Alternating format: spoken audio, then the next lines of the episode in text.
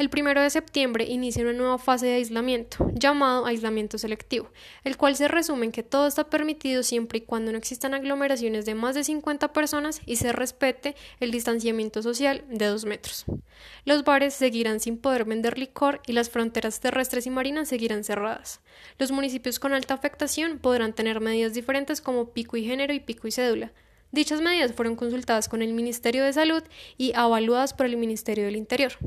Por otra parte, las iglesias y los restaurantes podrán funcionar, primero si cumplen los protocolos de seguridad adecuados y segundo, si están en un municipio de alta afectación, se tendrá que revisar si habrán medidas especiales.